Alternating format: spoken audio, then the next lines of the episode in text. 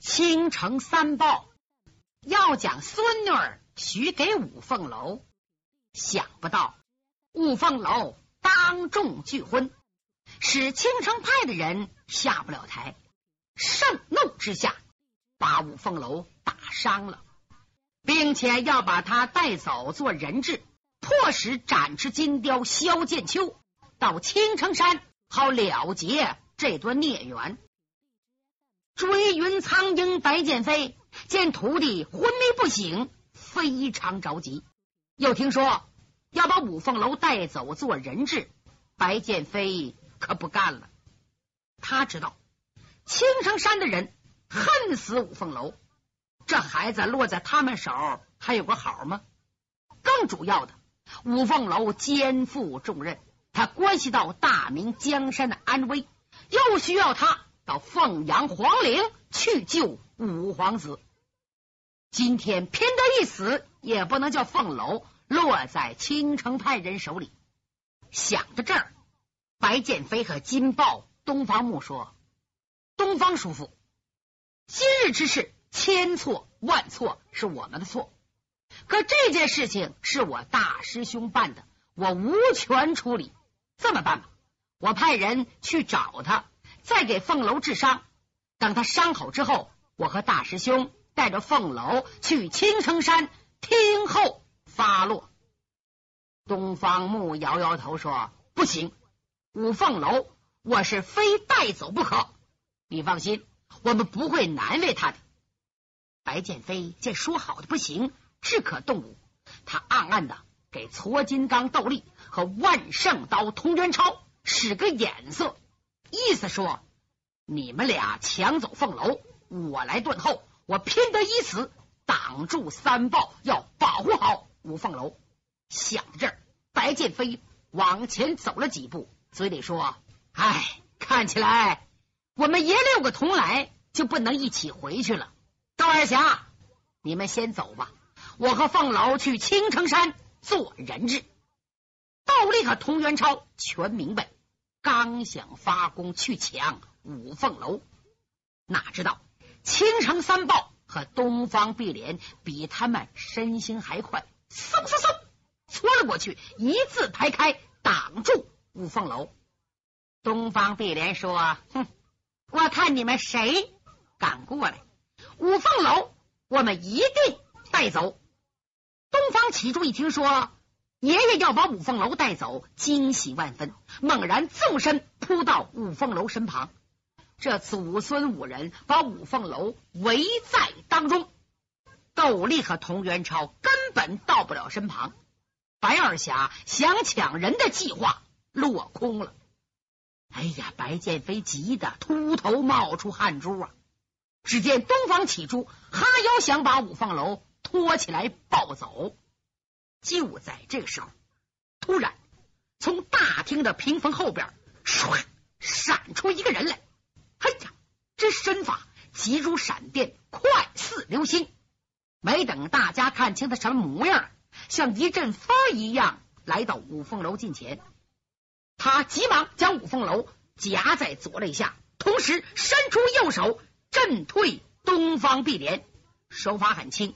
东方碧莲就觉得被风兜出去四五尺远。只见那个人夹住凤楼，从东方起珠擦身而过。三豹大怒：“什么人？”说着，老哥仨同时出手夹击来人。那个人像鬼影子似的，身形一晃，躲开了三豹的出击，飘身来到天井院，再提气，嗖。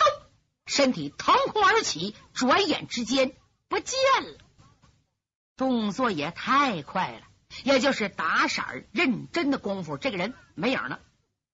大厅里可有四五十号人呐，全是江湖上有名的武林豪杰、绿林高手，可谁也没看清楚劫持五凤楼的人什么模样。三豹一愣，缺德十八手李明眨巴眨巴眼睛。有了坏主意了！哎呀，不好！我武大哥落到五毒神杀之手，快追！言还未尽，他第一个追了出去。接着三豹夺门而出，再看那个人已经无影无踪。白剑飞呀，明知道李明说的是诈语，故意凄惨的说：“哎，螳螂捕蝉，黄雀在后啊！不料老儿身负重伤，竟然又落到五毒神杀郭云普之手。哎，这郭云普可是魏忠贤手下第一个大恶人，看来楼儿性命休矣呀！”白剑飞这个人非常耿直。性格豪爽，言而有信。今天为了救他的徒弟五凤楼，第一次跟着缺德十八手胡说八道，还确实起了作用。再看东方启珠，立即连哭带撒娇啊，愣缠着他三个爷爷出面找郭云普要人。爷爷，快救人呐！你们得快去呀！再看李明啊，唱的不怎么地，做派挺像，眼睛挂着泪花，唉。我大哥是魏忠贤的眼中钉、肉中刺，为了把我大哥置于死地，他先派燕山八魔，又派韦氏五鬼，还让他的干女儿女魔王侯国英亲率昆仑双杰来到江南，又来个潇湘剑客。如今连那老毒物郭云普也派来了。哎，我大哥呀，指定没命了！我要去青阳宫和姓郭的以死相拼。李明在院里正在信口开河，忽然墙外有人说话，声音阴森森的：“小子，给我住口！你再胡说八道，我叫你永远闭上嘴巴！”啊，声音不大，李明听得清清楚楚。说我呢，我 我不说了。铁豹子在李明身旁也听见了，哎。朋友是谁？有本事你出来！话音未落，从大墙的外边唰跳进一个人来。这个院墙啊，有一丈八尺高。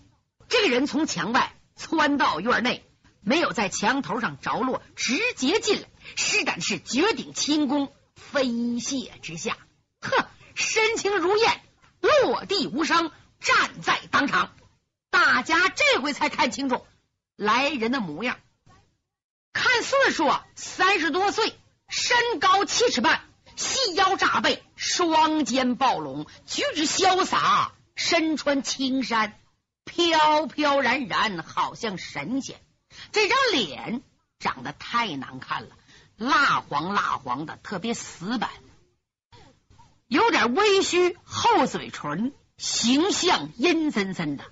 这两只眼睛哟，长得太好了，流盼若电，清如潭水一样。其他没什么特殊的，可是看他的身法，内家功啊，要比白剑飞高的太多了。就是轻功绝技，也比出了名的追云苍鹰白剑飞强似多少倍。就是在座所有的人。和这个神秘人物也没法比，特别是他去而复返，不由得心中一颤呢。就连任见愁李明也不由得嘀咕起来，心想：要糟，别真是他们那个老毒物到了。要那样的话，我武大哥可就危险了。就在这阵儿，金豹东方木问道：“朋友，你究竟是谁？”从哪儿来的？到这儿有什么事？只见那个人冷冷的说：“哼，这不需要你知道。你把我的仇人带走是何用意？哼，因为我比你更需要五凤楼。嗯，银豹东方林，腾腾腾来到切近，朋友。”在青城三宝面前，你敢卖黄？你不后悔吗？那人一阵冷笑，哼，凭你们三位，能叫我后悔吗？这句话可真把玉面无言东方碧莲气坏了。哎，该死的，你敢顶撞青城三老？我看你是活腻歪了，死催的！说着，一摁肋下的宝剑崩黄，咯。苍啷啷，抽出宝剑，一个仙人指路，唰，剑如长虹，刺向神秘怪客的咽喉。哪知那个人也真怪得出奇，竟然不理睬，昂然不动。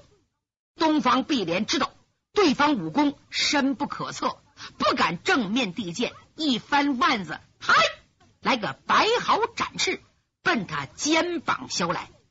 那人等宝剑来到切近，突然伸出右手，用两个手指捧扣住了东方碧莲的剑身。玉面无眼也是江湖上成了名的人物，当时吓一跳啊！你用的是分光捉影，不错，算你识货。给你将手一松，东方碧莲收回宝剑，这回老实了。宝剑环入鞘内，悄悄的回到三豹的身后。铁豹东方三一看侄女败下来。觉得脸上太难堪，冲着神秘人说：“朋友，既然你冲青城派而来，出招吧，我接你的。”这个东方森向来不肯服人，今天因为敌手太强，怕一世威名付诸东流，一丝一毫不敢大意。说罢，功力运计双掌，打算以死相拼。哪知那个神秘怪客却冷冷的说：“慢，在座的都是成名人物，咱们要无仇无恨。我专门啊是为李明那小子来的。”啊！李明一听可吓坏了，正不知道如何回答好，就听铁豹子说：“那我不管，你找谁与我没关。你劫走了我们的仇人五凤楼，我就要你还我个公道。”咱们事了结了，你再找李明算账。好啊，既然青城三豹一定要试试我的本事，我也不能装孬。好，我提议咱们三场见高低，由你们三位出题，在下一人奉陪。嗯，众人一听都觉得对面这个人太狂了，一人斗三豹，还要对方出题。简直是没把东方三豹放在眼里呀！铁豹东方森更加气冲两肋，强压怒火。好，好，道是你画的，我们哥仨只可照着走。他回身点手，叫过原话：“老仆主，给我准备几件东西。”哎，原话又叫他孙子元浩。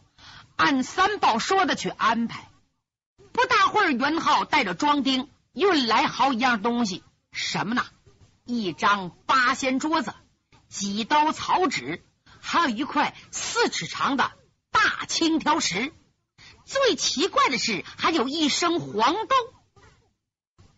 大厅里好多人不明白，用这些玩意儿干什么呢？怎么比试呢？这个时候。阵线分明，青城派和先天无极派站在一边，那位神秘客人站在另一边。东方森说：“朋友，方才你讲了三阵分胜败，我这儿准备好了。老夫弟兄三人在江湖上四十多年，没什么大本事，只会点雕虫小技，练完之后。”阁下也能练，我们弟兄算栽认输。五凤楼你带走，我们认了。如果你练不上来，没别的，将五凤楼给我们送回来，由我们带走。神秘客点点头说：“好。”不知铁豹，你练什么功？是硬功？是软功？是轻功？还是暗器？某家奉陪。嗯。铁豹一听气儿大，这也太狂了。好，练完再说，那就请阁下上演吧。铁豹东方森赶紧收拾，摁摁帽子，提提靴子，勒勒大带，把袖面往上挽了挽，抬抬胳膊，伸伸腿，并无崩挂之处，然后腾腾腾来到大瓢石之前。只见他骑马蹲裆式往这一站，丹田气一提，弓运右臂，须眉结扎呀！你看他往那一站，真像一只大豹子一样。他突然吐气开声，嗨，呜，一掌往大条石上拍了去，咔嚓一声。四尺长的一条石头，齐刷刷被分为四块，长短宽窄相同。你用尺量一量，哎呀，那才准呐！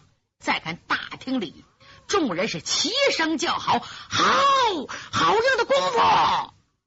东方森面露得意之色，他认为神秘怪客精于轻功内功，在外功方面。很难兼顾，偏偏的又要三豹各出一题比试，铁豹才想出这个难题儿，认为准能胜他。哪知道神秘怪客等一阵好声过后，他慢慢的来到那石头近前，哈腰从铁豹长裂的石块上抓起一块比鹅卵石还大一点的石头，攥在手内，也没见他怎么用力。只是用手一攥，嗯，五指伸开，众人一看，呀，那块石头依然好好的托在手内。大家没看明白，不识货，这是什么功夫呢？给我们变戏法呢？抓这块石头，嗯，再给我们看看，石头还在长心儿呢。旁边有人怪叫一声：“哼，这算什么屁功啊？”金豹东方木识货呀！东方木掌身去一看，啊，龙爪透骨力！神秘怪客轻轻一笑，嗯，说的对，龙爪透骨力呀，谁会呀？前文讲过，灵隐寺老方丈瑞雪练的这种功，龙爪透骨功。不过老方丈可八十来岁了，这个人至多。不够三十岁，其实我还说多了，二十多岁能练这种神功，那可太惊人了。只见那个人手掌轻轻一挥，再看那石头已经化成碎粉，随风飘去。在场人这才恍然大悟啊，原来神秘怪客所练乃是独步武林不传之秘龙爪透骨功。半天呐。才爆发一阵雷鸣般的喝彩声，好啊！这个功夫光听说没见过呀，今天开眼了，不算白来呀！铁豹子脸羞的通红通红的，赶紧往旁一退，呃呃，我输了，我输了！银豹东方林几步来到八仙桌前，朋友，看我的了！接着。他把三刀草纸分别铺好，然后举起右掌，暗运功力。李明看这干什么？把纸放在桌子上，那么老厚，拿手掌要劈纸，劈石头好劈，劈纸啊，能劈开吗？我看你怎么办？再看银豹子，并不是拿掌往下劈，而是在纸上啊，划了这么几下。大家再瞧啊，可了不得了！竟然在每一刀纸上都切成两半。大家明白，这是棉丝掌功夫练到绝顶了，才能轻而易举的办到把纸全划开了、划透了，而且连点毛茬都没有啊！那就像刀裁那么齐，禁不住又是一阵叫好的声音。好，青城三豹就是有本事。你看人家的棉丝掌练到家了，哎，我那位你会吗？该你的了。有不少人跟着起哄。那个神秘怪客也不说话，轻轻的来到桌前。各位，请上眼。他只拿过一刀草纸的一半，慢慢的放在手掌里，两只手掌往上一合。也没看见他像铁豹、银豹那么细气运功，只是一动不动的和那半刀草纸。估摸呀有半盏茶的功夫，他把手分开了，把草纸轻轻的放回桌上。好奇的人来到谢晋看了看，嗯，只见那半刀草纸原封不动的放在桌上，一点变化没有。哎，纸不是好好的吗？这是什么功夫？啊？青城三豹大豹子明白呀，他抢不来就近前上下打量神秘怪客，低头再看看这张纸。好，阁下到底是谁？是不是五毒神杀？郭兄，请明言相告。那神秘怪客呵呵一笑，反问道：“你看呢？”金豹东方木没说话，把那草纸轻轻的托在手里。好精湛的阴阳交泰掌力呀！就得说金豹东方木识货，一般人阴阳交泰掌都没听说过。金豹。感慨万端，好，太好了！大家快看，除了最上层和最底层这两张纸外，其余的全被阁下掌力所透。东方木这句话一出口，人群中发出一阵叽叽喳喳的议论声。再看东方木取出上下两张草纸，微微一抖，几十片手形的草纸。纷纷乱飞，那半刀草纸就好像刀裁相似，出现了一个人的手印儿家都被惊呆了，半晌是鼓掌叫好，经久不息。金豹东方木有些害怕，声音低低的问：“阁下此来，除去带走五凤楼，难道和青城派有仇？”还有什么打算？请坦然相告，我们弟兄再酌情答复如何？东方木作为掌门人，不得不为本派担心呐。这个人武功这么高，找我们青城派要干什么？难道要灭青城派？哪知道那个人毫无表情的说：“五方楼已有人把他带走。”在下的几手搏技，如能入高人之眼，我想请三位立即回转青城山，有人在那里等你们。至于青阳宫嘛，我认为三位还是不去为好。这番话把李明给弄糊涂了。这个武功奇高的神秘怪客到底是谁呢？听口音，他是为了阻止青城派投靠魏忠贤而来。可他怎么又劫走了大哥五凤楼呢？这是令人百思不得其解。他看了一眼自己的师傅，发现矬金刚斗笠直勾勾的盯着那个神秘怪客，眼睛露出惊喜的光来。知道师傅有所发现，忙贴了过去。师傅，哎。这个人你认识吗？不认识。师傅，你告诉我，去去去。这个人是戴的革面具，我怎么能知道呢？哦，就在这阵儿，金豹说话了。哎，去不去青阳宫，容我们以后再定。我的两个不成才的兄弟都栽在你的手下，这最后一针嘛，该我献丑了。说完。金豹拿出看家本领，来到八仙桌前，哗，把那升黄豆平铺在桌面上，然后双臂分，哎，跳到桌面的黄豆上，立好门户，走星门，迈裤步，啪啪啪，练了一套青城独门七十二式催魂掌。